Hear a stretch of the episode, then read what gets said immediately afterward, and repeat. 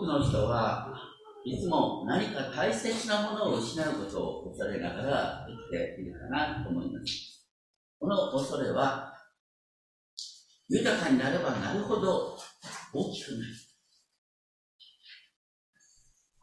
で、福音を聞き、それに感動しながらも、何か大切なものを失うことを恐れて決断できない人が、本当にあの江戸時代のキリシタン迫害のトラウマが日本全体を支配しているような気がします。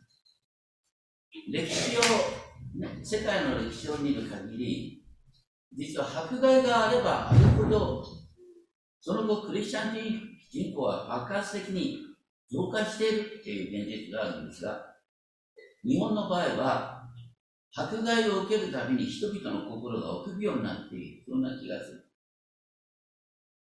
多くの日本人は信仰、キリスト道という感じで、なんか自分たちはご利益宗教じゃないんだ。正しい生き方を追求するんだっていうですね、あの、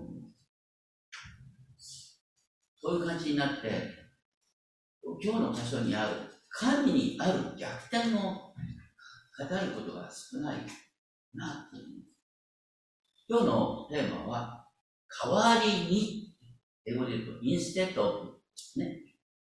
悪いことがあったら、その代わりに良いことが起こる。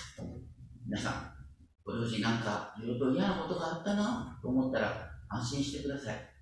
来年はいいことがある。例えば来年悪くても、されなとか。とにかく、信仰は逆転なんです。主は逆転してくださるっていうことをかってるかイザヤの表現は、今日のところ本当に露骨と言えるほども明確なんですよ。簡単に言うとですね、何か失ったって、そのもん一時的なことに過ぎないんだ。神様は常にご自身にすがってくる者の味方であり、あなたを虐げる者たちに神の側から復讐してくださり、あなたの繁栄は回復される。私たちは何を失っても信仰さえ失わなければ全てを手にすることができる。じゃあどうやって信仰を失わないかっていうと、信仰は自分で信じるんじゃなくて神様が信じさせてくださったんだ。神様が私の信仰を回復してくださるんだ。そういう観点から見ないとダメですね。自分の内側ばっかり見てるとですね、ろくなことはない。今日はですね、イザヤ書の60章10節から見ていきます。イザヤ書の60章10節から見ていくんですが、この前提としてね、要するに、えー、この予言の前提に何があるかというと、神の都エルサレムがバビロン帝国によって廃墟とされているという前提。エルサレムの美しい城壁は崩され、壮麗な神殿も破壊され、その宝物はバビロンに運び去られた。そういうことを前提として60章10節ではですね、なんと、異国の民が、外国人がエルサレム城壁を建て直す。周りの王たちもエルサレムに使えるようになるよ。10節のね、3行目、4行目。これは本当に暗唱したい言葉ですね。神様のお言葉。私は激しく怒ってあなたを打ったが、恵みを持ってあなたを憐れむ。激しく打った。しかしそれに代わって恵みを持ってあなたを憐れむ。そしてエルス、復興後のエルサレムの繁栄の様子が60章11節12節あなたの門はいつも開かれるようになる。国々の財宝があなたのところに集ま、集まれてくるんだ。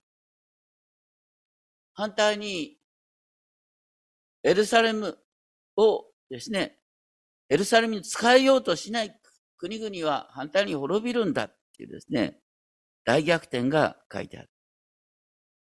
で、60章13節では、ソロモンの時代にエルサレム神がレバノンの美しい木々によって、ね、建てられたことを思い起こしながら、そのような繁栄が回復する様子が、レバノンの栄光はあなたのもとに来る。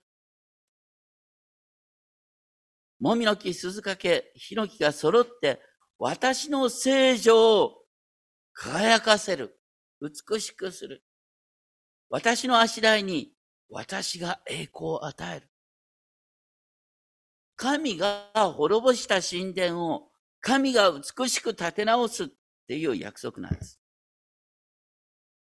そして、60章14節あなたを苦しめた者たちの子らは身をかがめてあなたのところに来る。と言って、14節の4行目。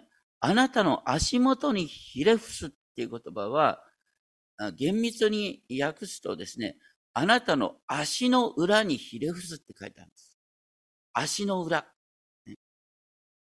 よくですね、ヤクザの世界なんかでね、足の裏を舐めさせるなんていう言葉があるんだけど、実はこの聖書のここに由来するんです。足の裏。そのように、要するに、あなたを迫害してたものが、反対にあなたの足の裏を舐めざるを得なくなるっていう、すごい立場の逆転が書いてある。露骨ですよね。そして、エルサレムがすべての国の上に立つっていうことがですね、この16節の終わり。あなたは私がね主なる方こそがあなたを救う方。あなたをあがなうヤコブの力強きものであることをわかるよ。ということを、あ、ごめんなさい。14節の終わりだ。で、そして、あの、15節がちょっと感動的。15節がね。あの、あなたは、捨てられたって書いてありますが、あの、これ、さっきから言ってる、代わりにっていう言葉を用いて訳した方がいいんです。代わりに。ね。捨てられ、憎まれ、通り過ぎる人もいなかったのに代わって。だから、あなたは本当に立場を失っていたのに代わって、神があなたを永遠の誇りとし、世々の喜びの待ちとする、待ちとする。逆転が描かれている。そして、すべての国々が、ね、イスラエルの神、ヤハウェこそが全世界の支配者であるってことを認めるようになる。この主にある逆転、それが今回のテーマ。そして17節もですね、ここで代わりにっていう言葉が繰り返されるね。聖堂の代わりに金、鉄の代わりに銀、木の代わりに青銅、石の代わりに鉄。なんか、今の時代、まあ、ピンとこないかもしれないけど、ね、今から3000年前の世界ですから、とにかく、その、安っぽいものが貴重なものに変えられるっていうことを言ってる。そして、17節の4行目ね。平和とか正義ね。平和にしても正義にしても、これは神様のご支配の原則の代名詞なんだけど、ね、この平和とか、平和があなたの管理者となる。正義があなたの監督者となる。で、平和と正義をあなたは本当に喜ぶことができるようになるんだよ。そして、18節で、あなたの国には暴虐はもう聞かれない。その領土のうちの暴行も破滅も、あなたはその城壁を救いと呼び、その門を賛美と言って、本当に逆転が来るんだよ。そして感動的な19節、60章19節ね。これは世界が作り変えられた時の状況。ね、太陽がもうあなたの昼の光とはならず、月の明かりもあなたを照らさない。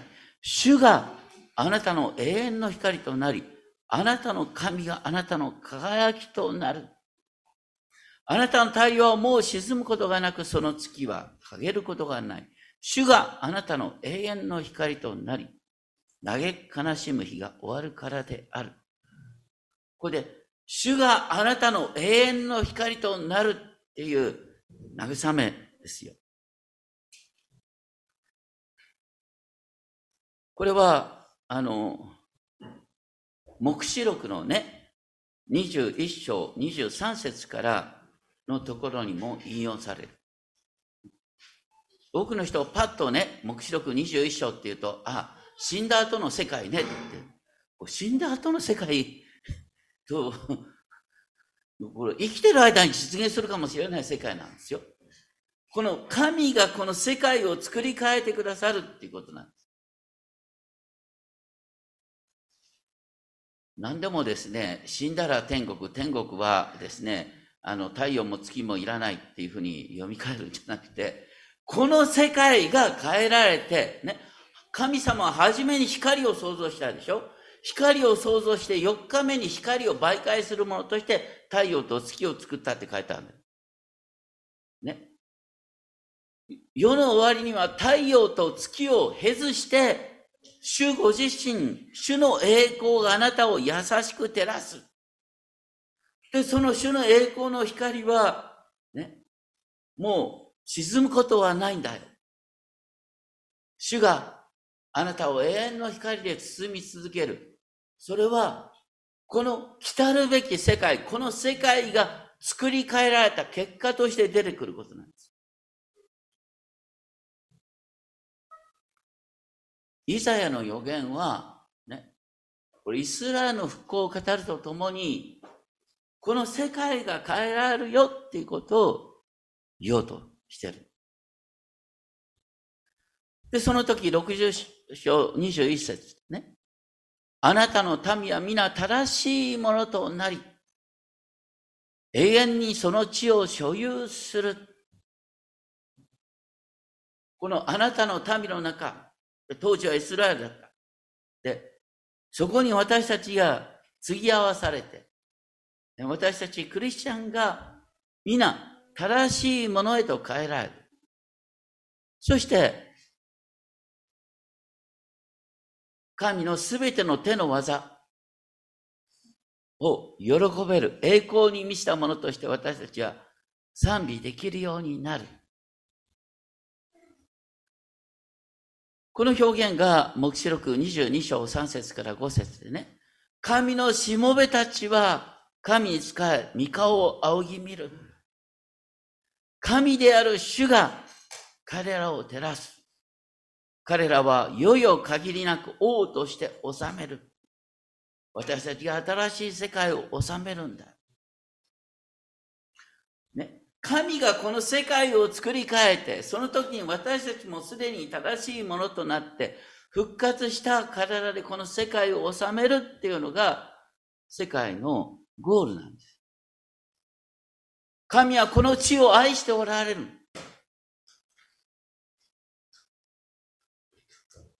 そういう観点からこの世界を見ているだろうか。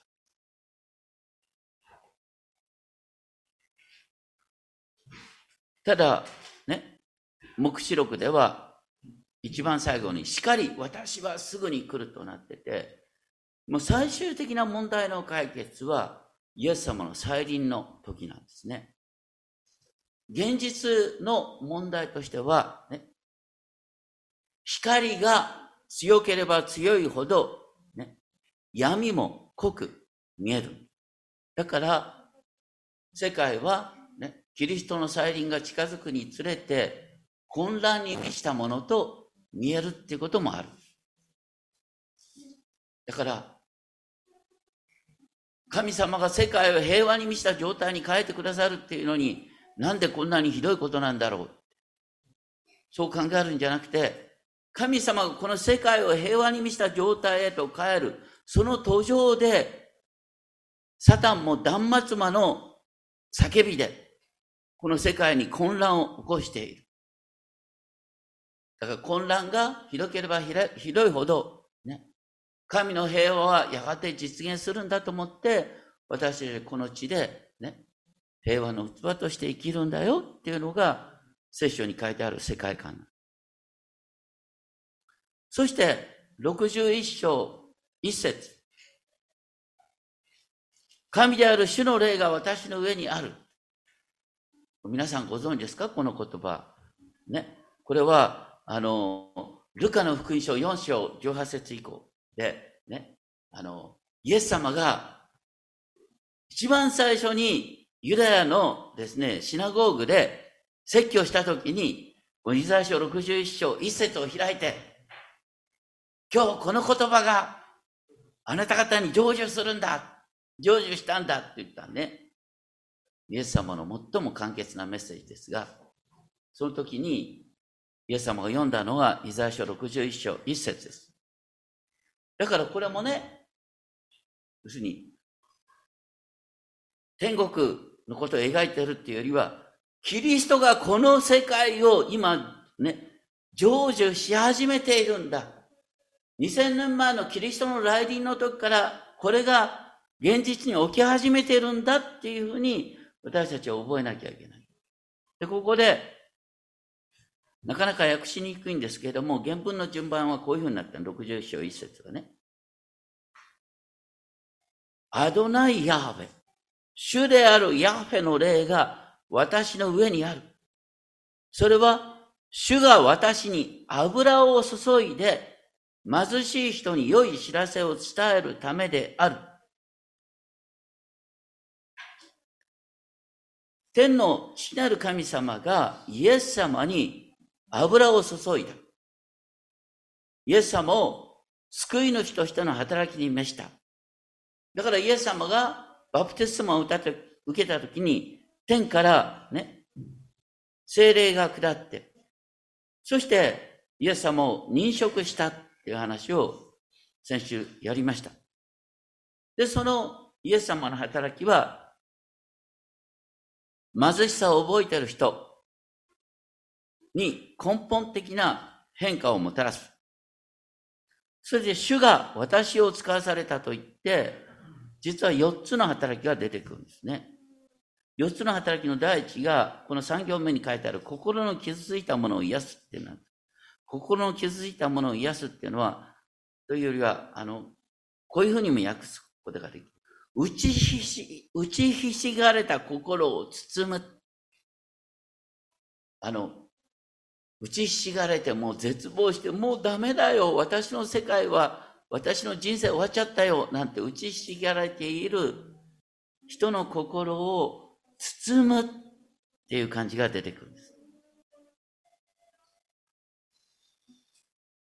そして次に、囚われ人には解放を、囚人には釈放を告げるって書いてある。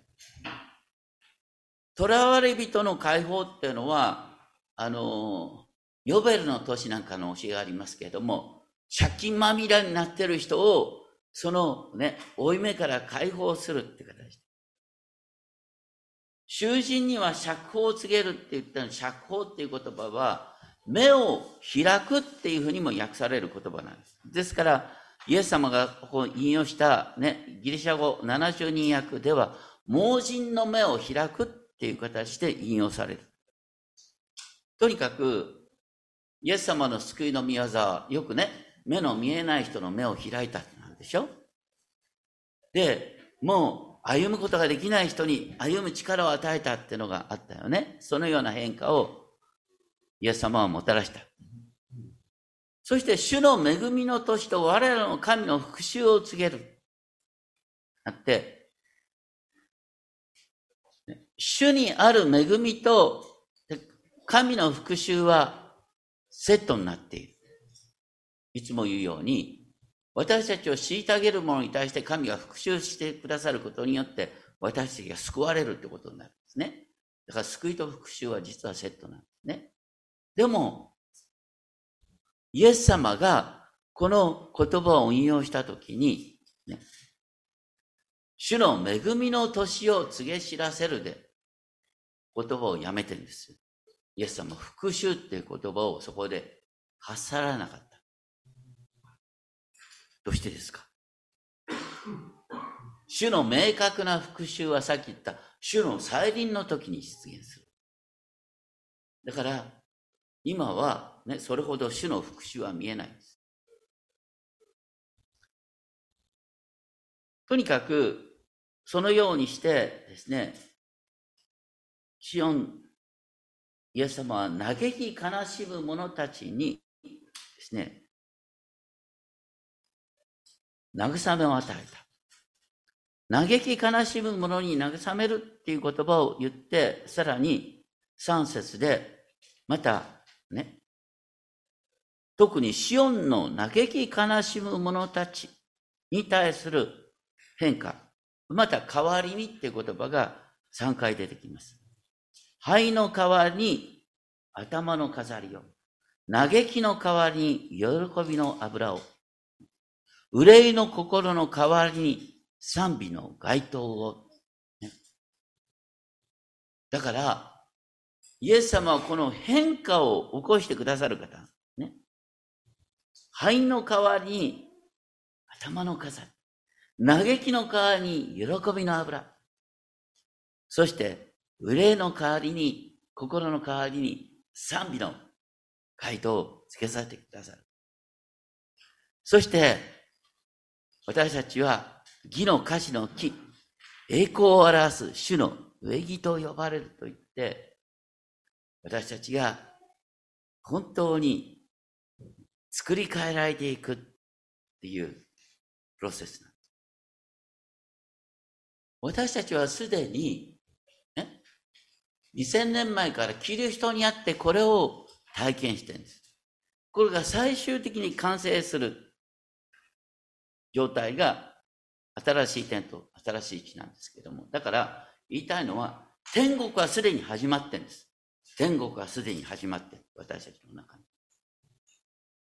もちろん死んで天国に行くってのはその通りなんですよ。それ絶対間違いじゃないんだけど、ね。だ死んで天国に行くって言うと早い、早いところ死んだらいいのかって話になっちゃう、ね。そうじゃなくて、ね。神様がこの世界を作り変えてくださるんだ。そのために私を用いてくださるんだ。主の霊が私の上にあるってのは基本的にイエス様の上に主の霊が下ったってことだけど、ね、前回も言ったけど、主の霊は皆さんのうちに下ってるでしょさっきの CS メッセージで、イエス様あなたの心の中にいるってことは、ね、主の霊があなたの心の内に住むってことでしょ？すごいことが起こってるんです。で、私たちは、イエス様と違って何もできないと思っちゃうかもしれないけど、打ちひしがれた心を包むっていうことは私たちできるんですよ。心の傷ついたもの。心の傷ついたものを何を求めてるんですか？大抵アドバイスなんて求めてないんですよ。ね。自分の心がいかに傷ついてるっていうことをね、表現したい、それを聞いてもらいたいんです。本当に市民になって、あ、そんな風に気づいてんだね。そんな風に感じてんだねっていう言葉を、ただ黙って聞いて、ね、あ、あなたはそのように感じてるんですねって応答してあげればいいだけなんですよ。下手なアドバイスをするから余計なことになるんです。そうじゃなくて、本当にあなたはそんな風に感じてんですねって繰り返してあげると大抵ね、本当にその嘆き、嘆嘆きの言葉を言った人の表情が変わるんですよ。何も難しいことないです。余計なことを言おうとするからダメなんです。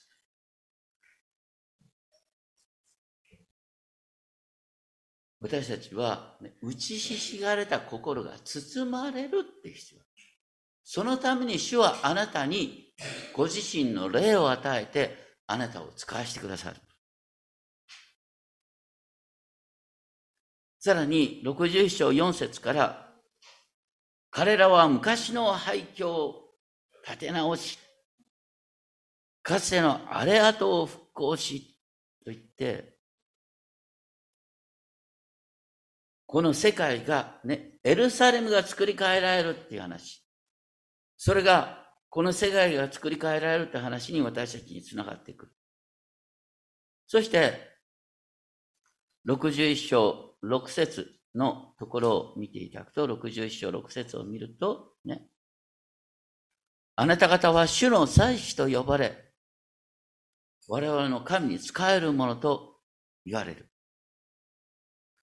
これはね、あの、当時としてはイスラエルの民のことを言ってるです。でも、新約においてはどうなんですか？開ける人は開いていただきたいんですが、ペテロの第一の手紙2章9節10節第一ペテロ2章9節10節にこう書いてある。あなた方は選ばれた種族、王である祭司、聖なる国民、神のものとされた民だ。ね、だから、イザヤ書に書いてあることが、クリスチャンにおいて実現したんだって書いてある。以前は神の民ではなかったのに、今は神の民であり、憐れみを受けたことがなかったのに、今は憐れみを受けていると言って、イザヤの予言が、日本人クリスチャンに、ね、韓国人クリスチャンに、要するに違法人クリスチャンに成就するっていうのが、新約のストーリーなそして、その神の民に実現する祝福が61章6節の後半から、ね、あなた方は国々の財宝を味わい、彼らの富を誇る。恥に変えて2倍のものを受け、侮辱に変えてその分け前に喜び歌う。ここでも変えてって言葉が出てくるでしょ？恥に変えて2倍のものを。7節後半で、ね、自分の地で2倍のものを所有する。2倍っていうと、皆さん思い浮かぶ言葉ないですか？イザヤ書40章2節でね、イザヤ書40章2節で、あの、主の救いがね、そのすべての罪に変えて2倍のものを主の手から受けている。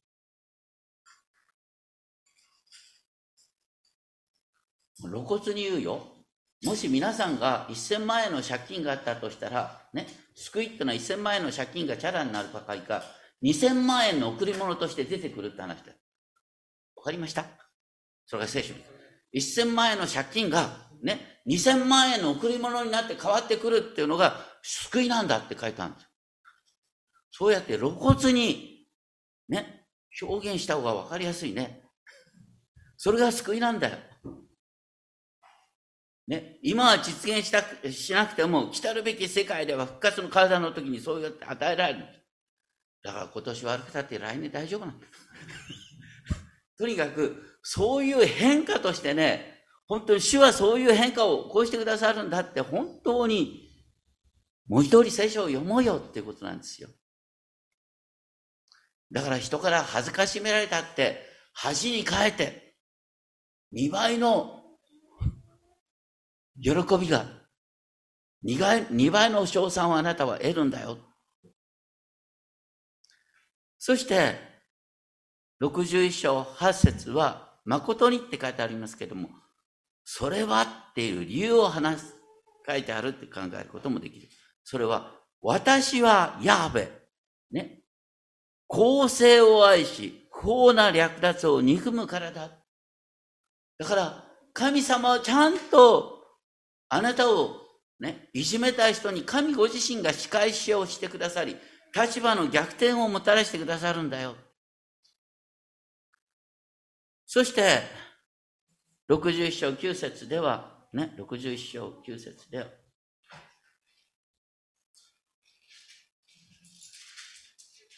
彼らの子孫は国々のうちで、末は職の民のうちで知れ渡る。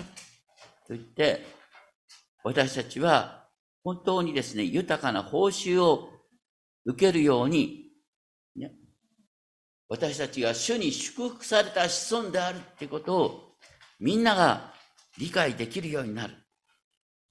そして、61章10節主にあって私を大いに楽しみ、この魂も私の神にあって喜ぶ。と言って、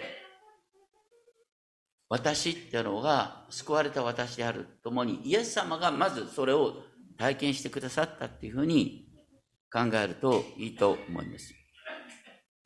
そして、主が私に救いの衣を着せ、正義の街灯をまとわせ、花嫁のように栄冠をかぶらせ、花嫁のように宝石で飾ってくださる。本当に私たちのね、恥が栄光に変わりですね、苦しみが喜びに変わるっていう逆転を主はもたらしてくださる。私たちは、ね、イエス様の十字架っていうと、あイエス様の十字架って本当に、まあ、確かに大変なんだよ。大変なんだけど、ヘブル書12章2節ではこういう書き方してるんですよね。イエス様はご自分の目の前に置かれた喜びのゆえに十字架を耐え忍んだ。イエス様は復活の喜びを目の前に見てたから苦しみに耐えたんだって書いてある。信仰生活はそうなんですよ。私の目の前に喜びがある。この世界は変わるんで、私は恥ずかしめられても完全にね、私の立場は理解されて、そしてみんなから称賛を得ることができるんだって、そういう変化がある。だから、目の前の罵倒とか苦しみとか、そんなことに耐えていられるっていうのが、聖書がよく信仰なんです。僕ね、あの、もう本当に今から40年近く前だけどね、あの、示されて、これからはね、福音を述べ伝えるんだって言って、で、あの、ヨーロッパ、日本人キリスト者の紹介の1回目のね、その準備会でですね、私は熱く語ったんだ。イエス様の十字架は、あなたの罪のために、私たちがどれほど罪深くて、ね、この私のためにイエス様の十字架にかかってくださったんだって熱く語ったんね。みんなしらーっとしてってさ、もう本当にあのしらーっとした顔がね、今も忘れられない。こういうのダメなんだよ、恩着せがましくさ。そうじゃなくて、ね、確かにそうなんだけど、確かにそうなんだけど、イエス様はね、目の前に喜びを見てたがゆえに十字架の苦しみに耐えたんだっていうのが福音の語り方なんですよ。なんか恩着せがましくね、お前のために苦しんでやったんだみたいな話言ったってね、ダメなんだよ。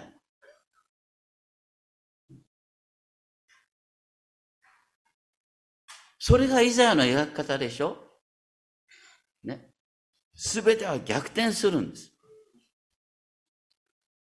そして、61章11節ね、地が芽を出し、園がまかれた種を芽生えさせるように、神である主が正義と賛美をすべての国々の前に芽生えさせる。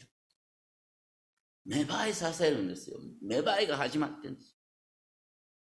そして、62章1節シオンのために私は黙っていないっていうのはね、そのまま放っておかないってことです。神ご自身が、シオンのこのエルサレムの悲惨な状況をそのまま放っておかない。神様が必ずこの状況を変えてくださる。で、神の義が光のように現れるんだ。その救いが松明のように燃えるんだ。神様はご自身の救いを全うしてくださるんだ。だから、ね、それを期待して待っていなさい。そして62章2節3節国々はあなたの義を見、すべての王があなたの栄光を見る。これはエルサレムのことを指してるんですけども、同時にね、しばしばエルサレムに対して言われていることは、私たちクリスチャンに対するね、言葉っていうふうに理解することもできる。あなたは新しい名で呼ばれる。主の御口が名付ける名で。と言って、このエルサレムの場合はね、見捨てられたとか荒れ果てているっていう状況がね、62章4節にあるに、私の喜びはエルサレムにある。神の喜びがエルサレムにあるんだっていうふうな名前がエルサレムに付けられる。私たち、クリスチャンもですね、キリストにあってすでに新しいものとされている。だから、神様は自分にどういう新しい名を与えてくださるのかなっていうことを考えてみるといいと思います。ここでね、新しい名を与えるって書いてあるんだ。主の御口が名付ける名で。これね、ただ、あの、よくね、あの、誤解する人がいるんですね。私はちょっとね、あの、なんだ、鈍感なところがあるからもうちょっと敏感になれるといいなとかね。恩知らず。だから感謝に溢れた人に変わるといいかな。で、自己中心だから私が愛の人になれたらいいなっていう形で、えー、自分の性格を逆転させるような名前を描いて、私はそういうふうに変わったらいいなって、ね。そういう発想は大抵ね、失敗するのよ。あの、鈍感な人は鈍感なままでいいんだよ。繊細な人は繊細なままでいいんです。それよりも、ね、そういう変化を求めるとね、なんか、こう、現在の自分を否定してね、別の自分にならなきゃいけないと思う。そうすると、かえってね、変わらない自分のことが目についてきてですね、えー、いつまで経っても私は変わりはしないという気持ちなんです。そうじゃなくて、ね問題を抱えたままのあなたが神によって愛され、捉えられているっていうことが理解できるっていうのが新しいなんです。ね、自分で自分を変えられたら、あなた、イエス様十字架にかかる必要なかったんだよ。一生懸命自分に向かって、イエス様がどれだけ苦しいんだかっていうことを自分に言い聞かせたら変わるのかよ。変わりはしないだろう。そうじゃないんだよ。イエス様が変えてくださるんだ。で、すでに創造主の霊が私のうちに宿っているんだ。その変化はすでに始まっているんだ。それを覚えるってことが新しいななんです。だから、僕ある時にね、思ったんだよ。ね、新しいなってのは自分に何なのかなと振り返ってね。あ、このままの私が神に抱擁されている。英語で言うと、embraced。で、このままの私が神によって支えられている。sustained。エンブレイスとかサステインって言ったら、こう自分の努力と飛び越えてるでしょ。でそういう感覚で神が私に新しい名前を与えてくださるって考えると、なんかとても安心しました。大切なのはここにね、すべて、今日のテーマは代わりになんです。恥の代わりに栄光、借金の代わりに財産。とにかく、神様はあなたを変えてくださるんだ。っていうことを覚えたいと思います。イエス様は弟子たちに向かってね、貧しい人、飢えている人、泣いている人、憎まれ、罵られている人は幸いだって言ったの。これありえない話だなんで貧しくて飢えて泣いてる人が幸いなのか。それは、これからイエス様の御業があなたのうちに現れるから。イエス様の御業が現れるからあなたは幸いなんです。反対に、あなたは飛んで満腹して笑っているなら、災いになり得る。それはどうしてかというと、イエス様必要ないと思っちゃうから。イエス様必要としない人は、災いなんです。で、私はイエス様が必要だなと思う人は幸いなんです。変わるんです。イエス様にすがったら全てが変わるんです。それを本当に分かっていくか。ね。今日この後賛美したいのは、ルタが作ったクリスマスの賛美、雨より来たりてなんですが、あの、15番に至る歌詞の、ね、そのうちの、15節のうちの6節歌いたいと思いますが、短い節なんで、とにかく書いてあることはですね、この世で強い者が神の前では愚か弱く、この世で誰よりも弱い者が神の前に強いんだ。だって、イエス様が会話受けの中に何もできない赤ちゃんとなった。何もできない赤ちゃんのようでありながら、世界の創造主なんですよ。そして誰よりも強い方なんです。ポイントは、主のね、眼差しがそこに注がれているっていうこと私たちが主の眼差し、主のね、愛の対象になってる限り、もう大丈夫なんです。だから、この世的な価値観じゃなくして、本当に、ね、一見貧しさの中に豊かさが現れ、惨めさの中に栄光が隠されているんだ。その主にある逆転を本当に改めて見ていただきたいと思います。お祈りをしましょう。天皇お父様、私たちは本当に目に見える現実に右往左往します。しかしあなたにあって、嘆きは喜びに変えられます。恥は栄光に変えられます。廃墟は祝福の港へ、都へと変えられます。どうか、主がすべてを逆転してくださる。だから貧しい者、飢えている者、泣いている者、憎まれ、罵られている者は幸いなんだと、イエス様おっしゃいました。そこに、主にある逆転の宮座の始まりを見ることができるからです。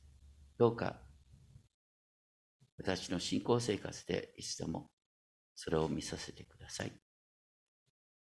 尊き主、イエス・キリストの皆によってお祈りします。